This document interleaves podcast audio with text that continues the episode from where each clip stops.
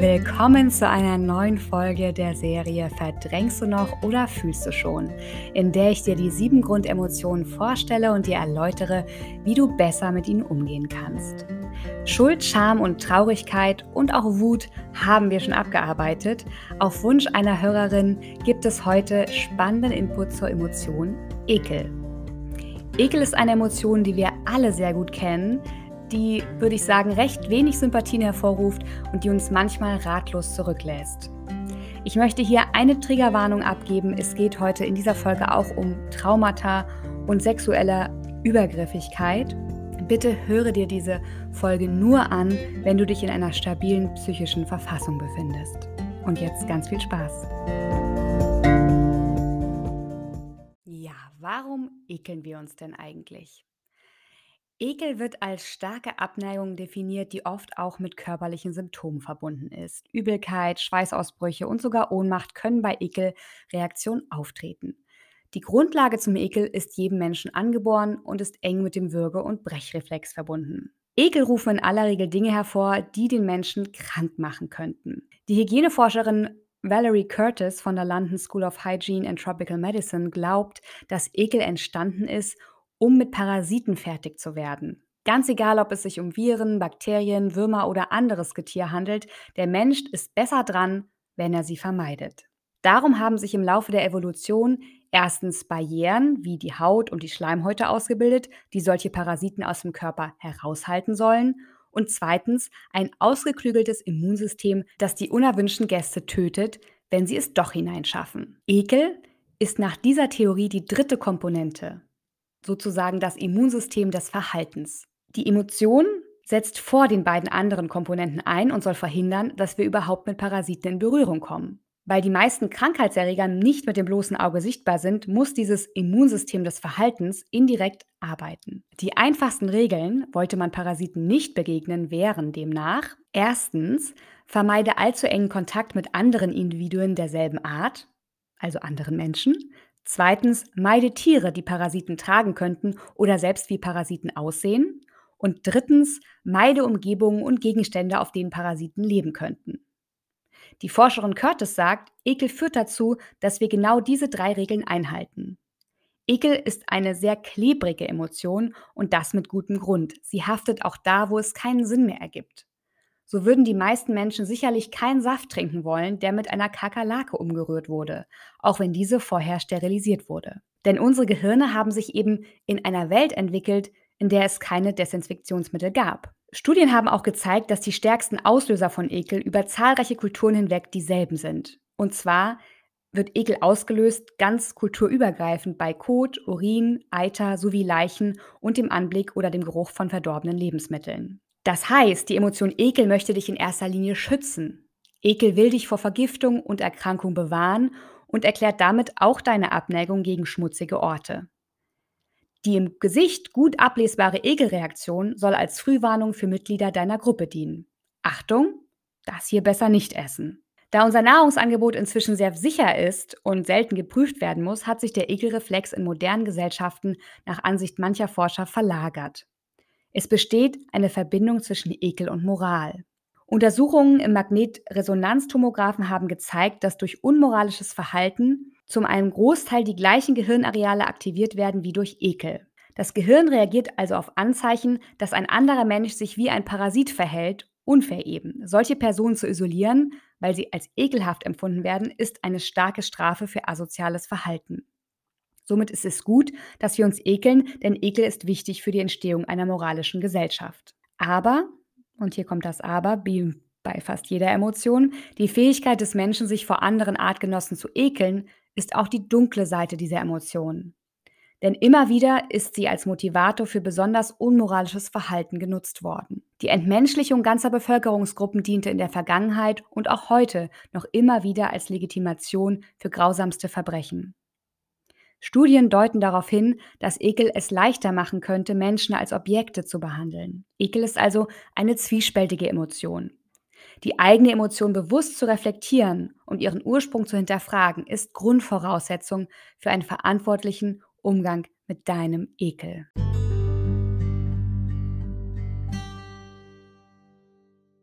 Die Ausführungen gerade eben, die sind, glaube ich, relativ nachvollziehbar und sicherlich kennst du all diese Situationen, die du in denen du dich selber ekelst und alle Menschen, die mit dir gerade unterwegs sind, würden sich in dieser Situation höchstwahrscheinlich auch ekeln. Ja, du bist irgendwie in der vollen U-Bahn, jemand hustet dich an, du ekelst dich. Das ist ganz natürlich, ja. Das heißt, diese Auslöser und dieser Ekel, der dadurch entsteht, die dienen primär deinem Schutz, damit du eben nicht in Gefahr gerätst. Ja, sie sind über die gesamte Welt gleich ausgeprägt und sollen dich davor bewahren, einen lebensbedrohlichen Fehler zu begehen. Also erstmal super. Diese Folge heute dreht sich natürlich, geht ein bisschen tiefer. Es geht darum auch zu hinterfragen oder eine Hilfestellung zu geben, wenn du das Gefühl hast, du empfindest häufiger Ekel in Situationen, wo andere dies vielleicht nicht tun. Oder du hast ein sehr stark ausgeprägtes Ekelempfinden.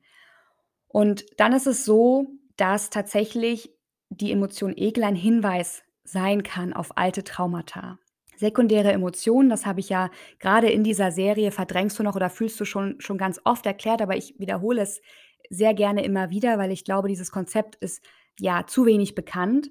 Eine sekundäre Emotion entsteht dann oder liegt dann vor, wenn dich ein Ereignis aus heutiger Zeit triggert und zwar, weil es dich ein, ein nicht verarbeitetes Ereignis aus deiner Lebensgeschichte erinnert. Das heißt, du reagierst nicht auf das gerade Erlebte, auch wenn du das erstmal denkst oder so dein Außenumfeld das auch so wahrnimmt, sondern auf ein Ereignis aus der Vergangenheit.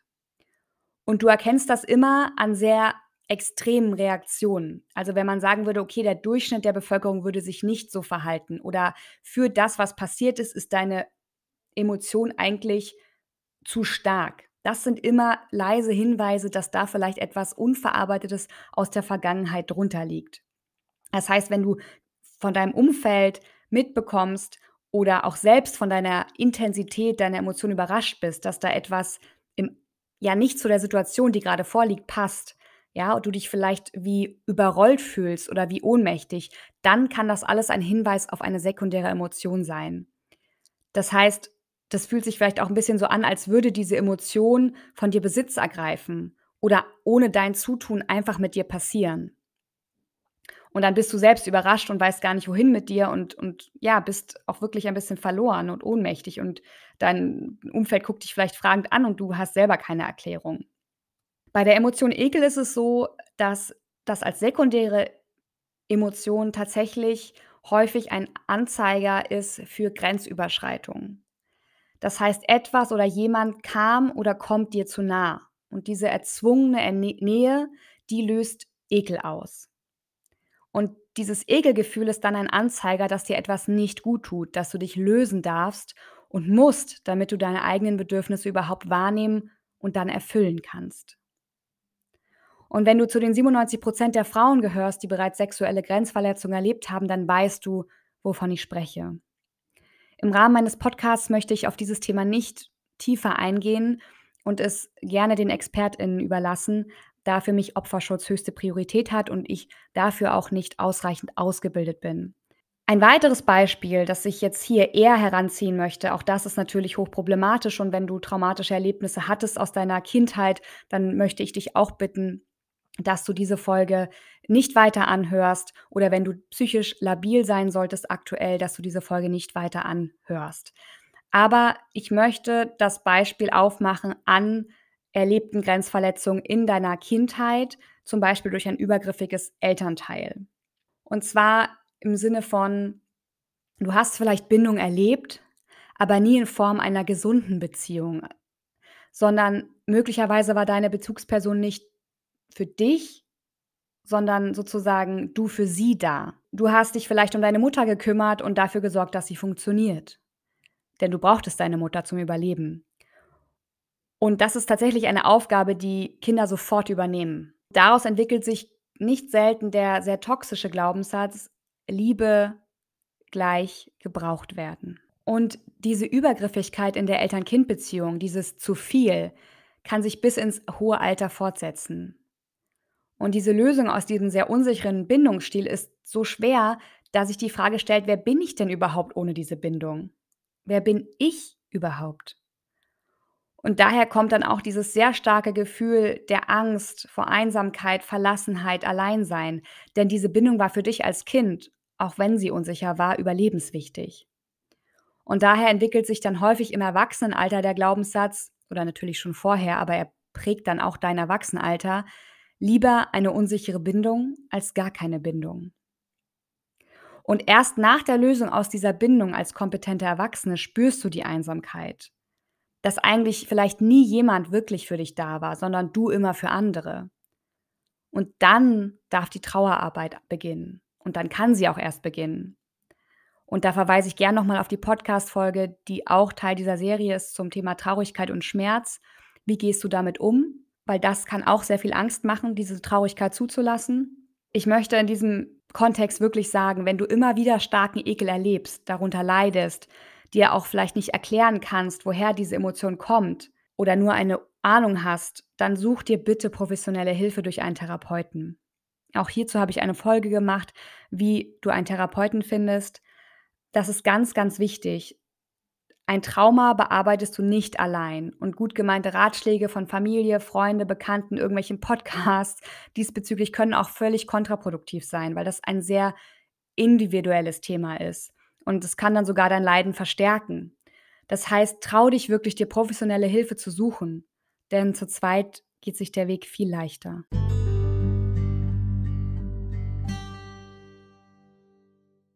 Ja, ein sehr, sehr, sehr schweres Thema. Und wie gesagt, bei wirklich tiefgründigen Themen, bei Traumata, bei starkem Ekelempfinden, rate ich dir wirklich, dir professionelle Hilfe zu suchen. Ich versuche in meinem Podcast hier natürlich auch immer für den Alltag Hilfestellung zu geben. Bei Ekel kann ich dir jetzt keine Liste geben und sagen, hier mach das, das und das, dann wirst du dich weniger ekeln. Das ist ja, wie gesagt, auch nur begrenzt sinnvoll. Ekel hat ja auch eine Schutzfunktion.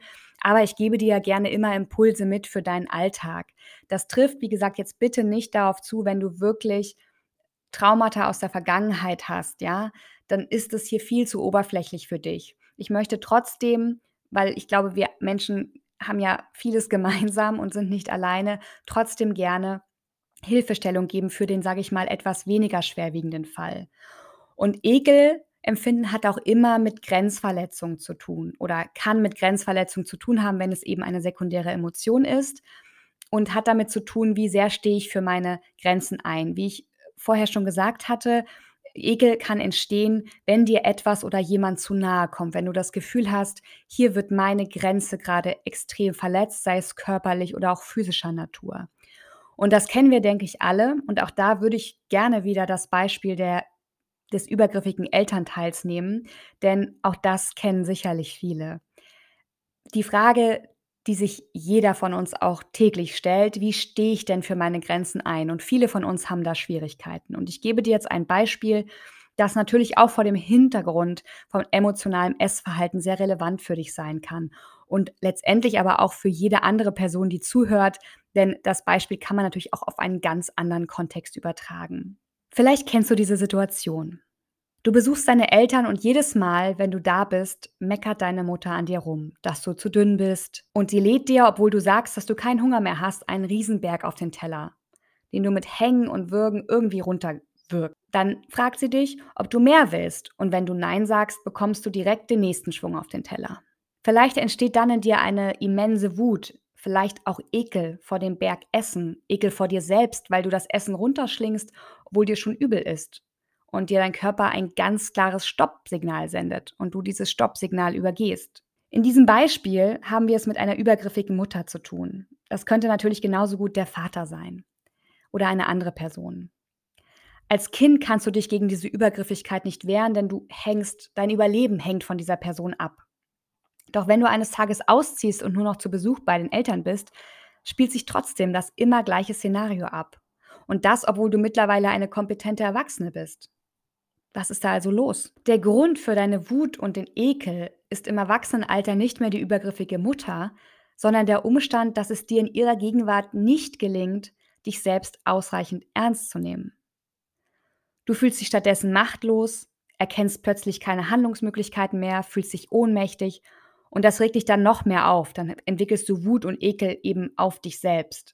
Auch da gerne nochmal der Verweis auf meine Folge zum Thema Wut oder Wut auch an Weihnachten, also in schwierigen Familienkonstellationen. Und der Ausweg liegt hier tatsächlich näher, als du vielleicht denkst. Wie gesagt, so insofern es sich nicht um ein Trauma handelt. Wenn du also, warum auch immer, plötzlich nicht mehr deine volle Kraft spürst, darfst du dich zunächst einmal ganz schnell daran erinnern, wie sich ein Erwachsener in dieser Situation verhalten würde. Und dann genau aus dieser Haltung heraus reagieren. Das gelingt dir in zwei Schritten. Erstens, sage, was du zu sagen hast. Und zweitens, nehme dich beim Wort. Verhalte dich also so, als hättest du dir selbst gerade zugehört. Nimm dich ernst. Denn nur wenn du das tust, ist es auch anderen möglich, dich ernst zu nehmen. Im eben geschilderten Beispiel mit der übergriffigen Mutter würde das so aussehen. Deine Mutter fragt, ob du noch etwas essen willst, und du lehnst dankend ab, weil du schon satt bist. Daraufhin lädt dir deine Mutter den Teller voll. Eine kompetente Erwachsene, die ihre eigenen Worte ernst nimmt, würde sich jetzt vielleicht über die Mutter wundern, den vollen Teller aber sicher stehen lassen. Wenn deine Mutter dann vorwurfsvoll sagen sollte, du isst ja gar nichts, würde die kompetente Erwachsene sicher dem Impuls widerstehen, sich rechtfertigen und wiederholen zu müssen. Denn das, was du jetzt zu sagen hättest, konnte deine Mutter sicher schon beim ersten Mal sehr gut verstehen. Ein Missverständnis ist also schon mal ausgeschlossen. Daher reichen zwei simple Wörter, die dein Leben ab sofort leichter machen werden. Und diese zwei Wörter, ja, wie heißen die denn? Wie gesagt. Wie gesagt. Spielen wir das Beispiel also nochmal durch. Mutter, willst du noch Nachschub? Du bist ja so dünn. Du? Nein, danke, ich bin total satt. Und peng, eine zweite Ladung landet auf deinem Teller und dampft vor sich hin. Wenn du es jetzt schaffst, ungerührt zu bleiben und dich selbst ernst zu nehmen, geht die Sache sicher anders aus. Sagen wir, du unterhältst dich noch eine Weile mit deiner Mutter. Irgendwann merkt deine Mutter vorwurfsvoll an, du isst ja gar nichts. Du daraufhin ganz verblüfft und wie nebenbei, na wie gesagt. Wenn du dann noch den Teller ein Stückchen von dir wegschiebst und wirklich keinen Bissen davon isst, hat sich das Thema für die Zukunft erledigt. Und tatsächlich, selbst die übergriffigsten Menschen sind auf scheinbar paradoxe Weise meistens sogar dankbar, wenn ihnen jemand Grenzen setzt. Trau dir das also gerne zu. Reagiere mal anders. Nimm dich beim Wort.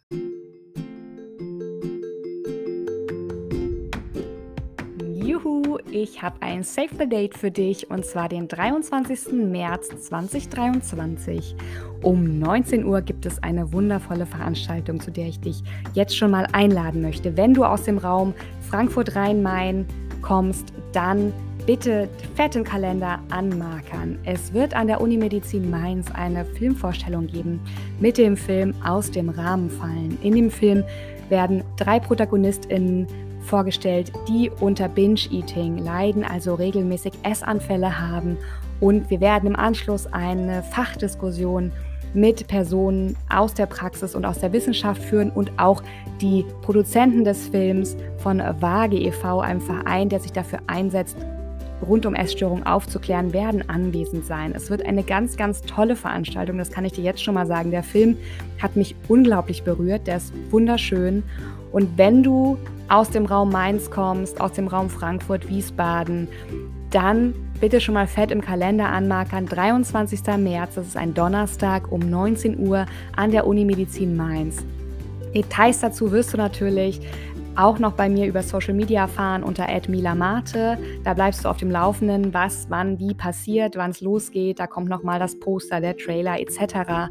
Aber jetzt schon mal für dich ganz wichtig und interessant, denn dieser Film ist nicht nur spannend für dich, wenn du unter Essanfällen leidest und selbst betroffen bist, sondern richtet sich auch an BehandlerInnen, an Angehörige, einfach an alle Menschen, denen es ein Anliegen ist, Stigmata zu entfernen und auch für Körperakzeptanz einzutreten. Deswegen, ich freue mich, wenn du mit dabei bist am 23. März. Bis dahin.